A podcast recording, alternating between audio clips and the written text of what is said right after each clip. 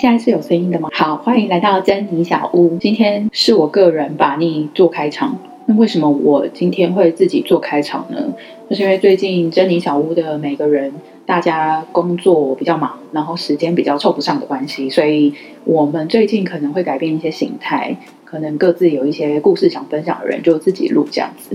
那我今天想分享的是，在我录音的这一天，也就是我。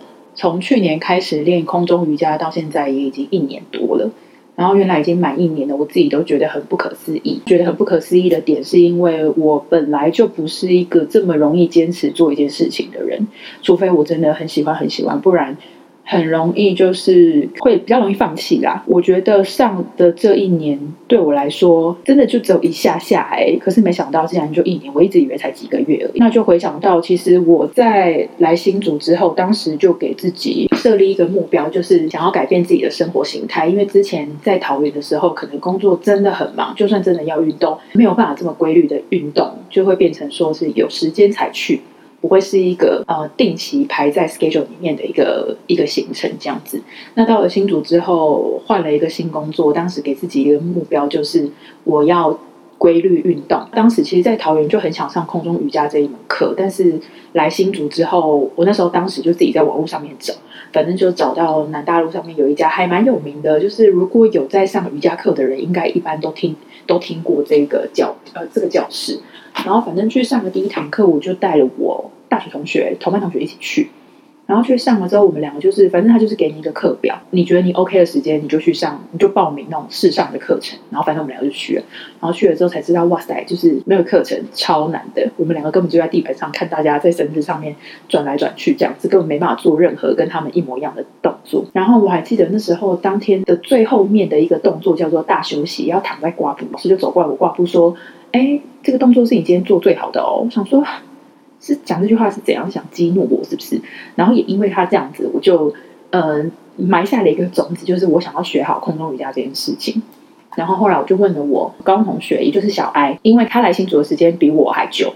然后我就说，哎，你身边有没有？因为他是在我。前一个试上课的那个地方上课，但我们上的是不同时间，所以也是不同的老师。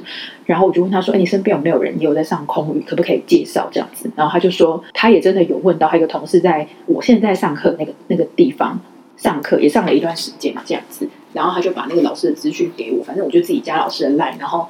跟老师讲话，老师就有先询问我的状况，说：“哎，你有学过吗？”我说：“我只上过一堂试上课，可是我根本 do nothing，就是我真的什么都没有做，就在地板上一直在记，就是只是赞叹这样子而已。”然后老师就建议我说：“不然你来上上看我们，呃，一呃礼拜三晚上八点的课。”我心想说：“八点哎，很不想出门，就是我就希望所有活动都可以在八点前全部结束。”然后回到家，我可以洗澡，可以做自己的事，这样。然后我就说啊，可以早一点吗？我就跟老师说，哎，可是我看课表六点也有课，我可以上六点的课吗？老师说，嗯，可是六点那堂课对你来说可能会有点困难哦。我说应该还好吧，没什么吧。那时候还不觉得自己程度上有跟别人有任何的差异，只觉得应该也还好吧。反正就是拉拉拉拉绳子用蛮力这样。然后反正老师就说好吧，老师最后就争就争不过我，他就说好吧，那那你来上来看，但是我必须跟你说，你你跟你朋友应该是会没办法做到那一堂课。的程度这样子，然后帮我们要去，我们确实又是站在地上赞叹大家在绳子上面转来转去，然后做一些看起来很简单，但我们就是做不到的动作。上完那一堂课，老师就问我们两个说怎么样？今天感觉怎么样？我就说，嗯，我我我，就是我跟我朋友两个对抗，我们就说好，我们下礼拜会乖乖上八点课，就只好就上八点课。然后上了前面两个月吧，两三个月，其实就是还是有很多。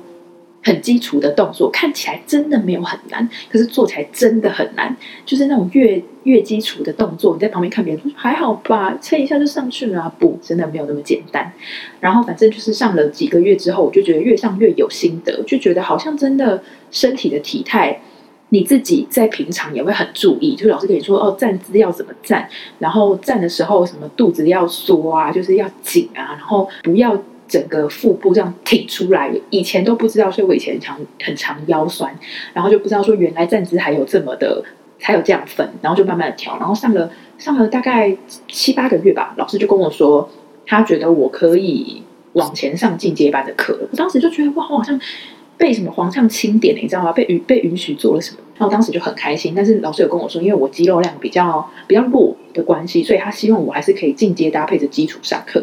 听到这，我一开始想说，老师就是想多赚我的钱，后来发现没有，果真真的是要这样子，因为很多大家会觉得说，因为一般的空余，大家都会觉得就是绳子很高，然后在半在半空在半空中做动作。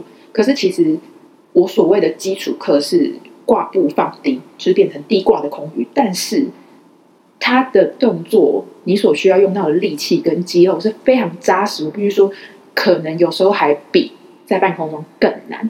所以老师会建议我这样做是有他的道理的，也确实，我现在一直都是这样，就是进阶课程，然后搭着基础课程这样子来上。我觉得有时候不这样上，你在进阶课程有时候动作做不到，老师还会叫你回去上基础的课程哦，因为就代表你基础的动作不扎实。